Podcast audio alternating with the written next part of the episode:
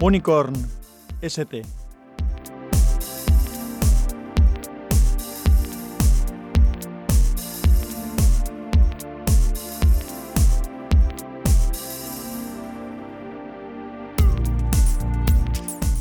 Hola, soy Sansa. Te doy la bienvenida a Podcastinando. Este es el capítulo 38 de Unicorn. Mi intención era hablarte hoy de eh, Netflix, que al final me decidí a probar, hacer la suscripción, y eso me ha recordado que otro de los temas que tenía por aquí pendientes para hablar es justamente los sistemas de suscripciones. Es algo de lo que quería hablar hace ya algún tiempo y que no hace demasiado, pondré en las notas del episodio el enlace, se grabó un hangout de wintablet.info en el cual yo no pude participar, pero sí que grabé mi opinión. Así que vamos a empezar escuchando lo que dije en ese hangout, aunque fuera sin estar, y a partir de ahí pues desarrollo un poco la idea.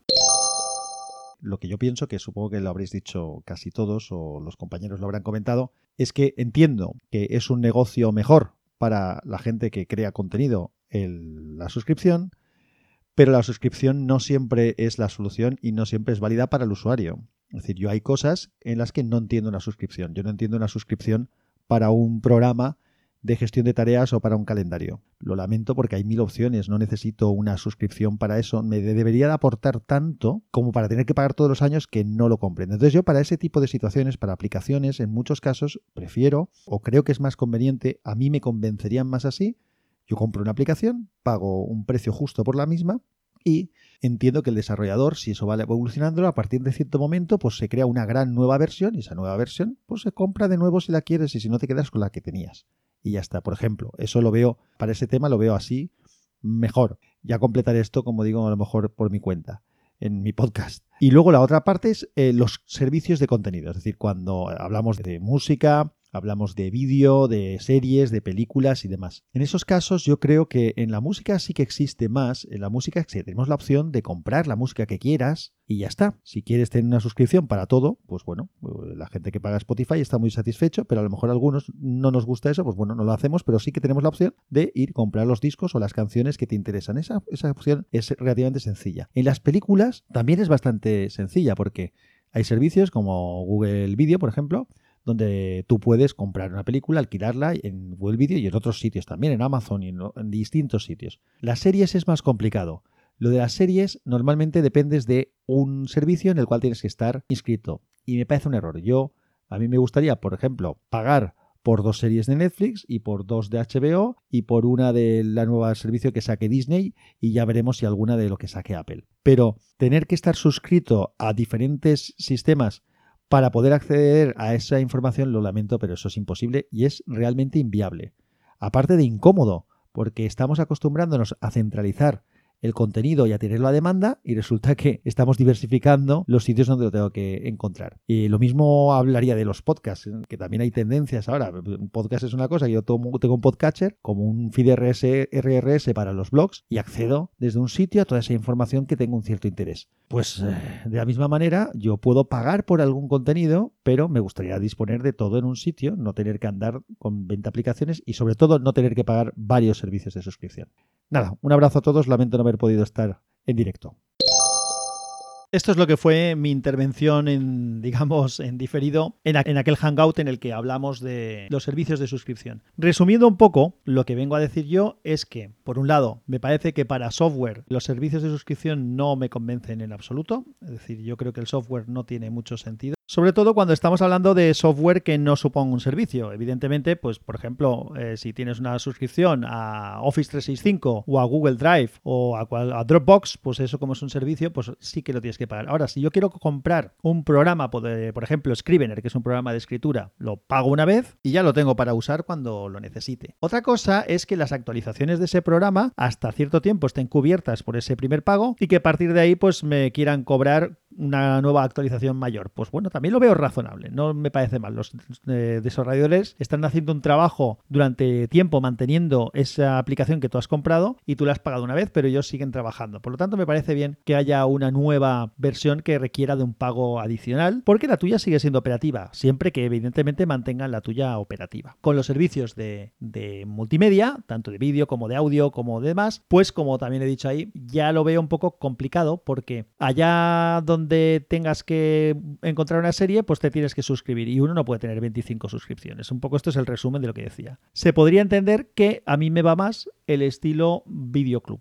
Es decir, yo lo que hago es que compro aquello que me interesa y punto. No tengo por qué comprometerme a pagar todos los meses una suscripción con nadie. Así que ese era mi concepto inicial. De hecho, me parece que y esto sigo pensando que es así, ¿vale? Creo que sería interesante que existieran pues como un podcatcher de servicios multimedia o incluso los propios servicios, por ejemplo Netflix o, HBO o Amazon Prime Video o lo que queráis pensar o Movistar Plus, me da lo mismo. Cualquier servicio, pudieras desde ese servicio contratar otros que no están en el mismo. Por ejemplo, lo que ponía yo en el ejemplo en el texto ese que he dicho. Si a mí me interesan dos series de HBO y el resto del contenido de Netflix, pues yo podría estar suscrito, por ejemplo, a Netflix tener la plataforma de Netflix con sus contenidos y con su servicio de software y contratar parcialmente pues una o dos series que no estén en, esa plataforma y escucharlas desde allí. O que existan incluso software que se dediquen exclusivamente a aglutinar esos diferentes servicios. Es decir, como tener un programa, que en ese programa yo pueda tener contenido de Netflix, contenido de HBO, contenido de, de Amazon, contenido de donde queramos, y ese contenido pues yo lo pago por el mismo y lo veo, aunque sea de sitios diferentes.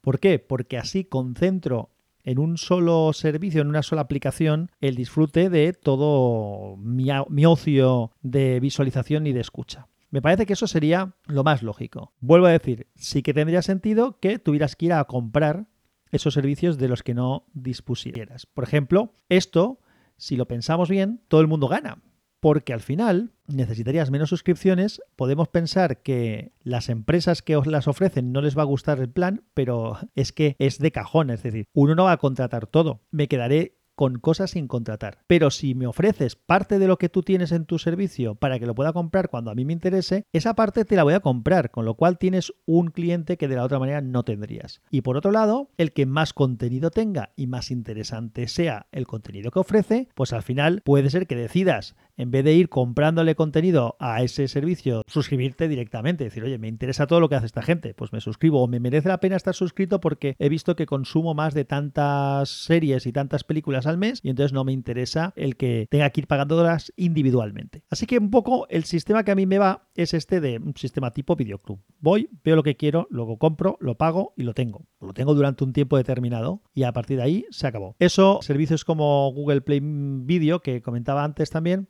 que lo permiten. Es decir, eso es un videoclub. Yo voy, alquilo o compro la película que sea. O las series, como las series las ofrecen las propias productoras hay series propias de Netflix, de Amazon, de, de, HBO y demás, pues a esas series no tengo acceso si no me contrato los diferentes servicios. Eso es lo que no me gusta. Así que esto es lo que yo opino. Del software ya lo he explicado antes también. Por tanto, no tenía suscripciones de pago más allá que pago Movistar Plus porque es el servicio de telefonía y de internet que tenemos en casa y eso me entra un paquete de series, películas y demás. Entonces ese lo tengo. Y el otro que también tengo es el Amazon Prime Video porque tengo Amazon Prime, por lo tanto también me va incluido. Pero ya hasta la fecha no me había decidido a suscribirme a nada. Sí que había alquilado alguna película en, diferentes plataformas, pero me fastidiaba el tema de las series. Por ejemplo, Juego de Tronos, como la emite Movistar Plus, pues la he podido ver en Movistar Plus. Pero hay otras cosas que me eran francamente más difíciles. Así que probé porque había un periodo de prueba de, de una semana gratis ya se acabó lo del mes gratis en Netflix, pero en Netflix probé el suscribirme, estar una semana, y el primer mes lo voy a pagar. Ya lo tengo pagado, de hecho, entonces se acabó mi semana gratuita y el primer mes lo voy a hacer. Porque casi todas estas plataformas permiten el dejar la suscripción cuando quieras. De hecho, hay mucha gente que se suscribe en un, durante unos meses y luego se da de baja. Yo no lo había hecho porque vuelvo a decir que prefiero ir a por el contenido que, quiero sin ningún. sin estar teniendo que estar pendiente de decir ahora ya no quiero estar. No. Es que quiero coger esto y nada más. Y pago por lo que quiero y punto. Pero bueno, el paquete básico de Netflix son 7,95 euros en España, que es el que he contratado. La verdad es que el programa va muy bien es muy cómodo de utilizar, da es un placer poderlo estar viendo en el teléfono o en el tablet, va a pasarlo al Chromecast para verlo en la tele o verlo desde el ordenador, desde la web o incluso en mi televisión del salón, que es un Android TV y que tiene el propio mando tiene un botón que pone Netflix, le doy al botón y automáticamente accedo a la plataforma. O sea que la experiencia de uso es positiva, es bastante buena, hay cosas que creo que me gustaría que estuvieran hechas de otra manera, me gustaría que estuviera más claro las cosas que estoy viendo, que me las mostrara de una manera en primer plano, de una manera más fácil. Sí que lo hace, pero no me acaba de gustar cómo lo hace. Así que he sucumbido de momento a contratar Netflix por lo menos durante un mes o igual dos, estoy con él, igual luego paro. Al final es un poco hacer la reflexión de, vamos a ver, Vicente, si tuviera que comprar este contenido, ¿cuánto me costaría? ¿Cuánto me parecería razonable pagar por él? O sea, a mí 7,95 euros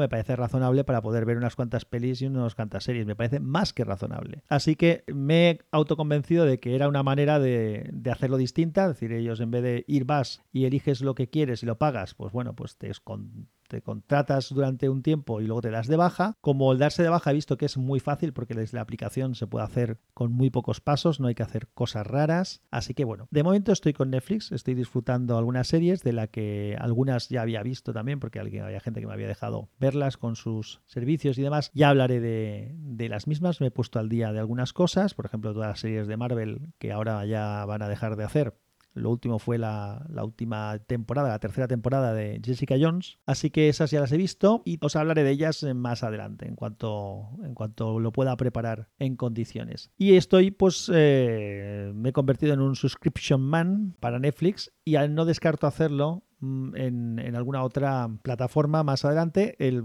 pues estar un tiempo, ver las cosas que me interesen y luego darme de baja. Hasta ahora no me había hecho falta y por eso pues no, no, la, no la había hecho. Y bueno, asumo que sí que es que realmente es que es lo mismo. siempre que me lo pongan fácil, porque a mí lo que me daba un poco de apuro era que me contratara un servicio y que luego para darte de baja tengas que avisar, te tengan que decir, pero si simplemente es darle un botón, pues sinceramente no, no me debo de complicar la vida y debo de entender que esto así está bien. Eso no quita todo lo que he dicho antes.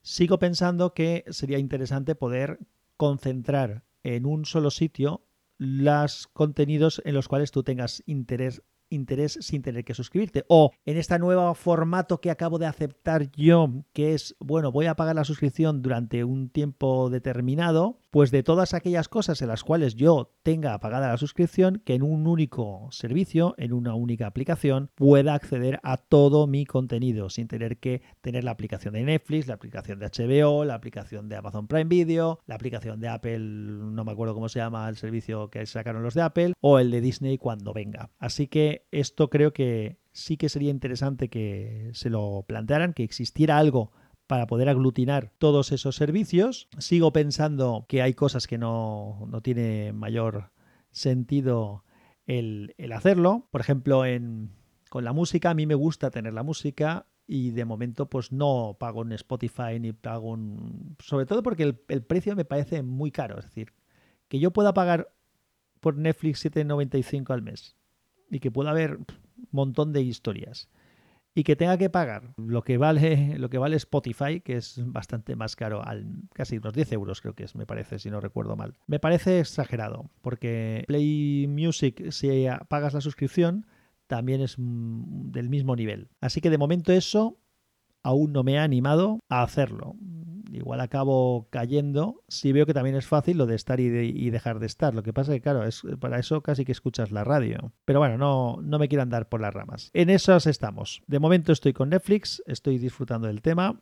Ya he comentado lo que opino de los servicios de suscripción. Creo que a veces se copian fórmulas para todo y eso es un error. Para algunas cosas me parece que puede tener un sentido, para otras no tiene ningún sentido, vuelvo a decirlo. Es decir, que un sistema de gestión de tareas yo tenga que pagar todos los años por el mismo, a mí no me cuadra.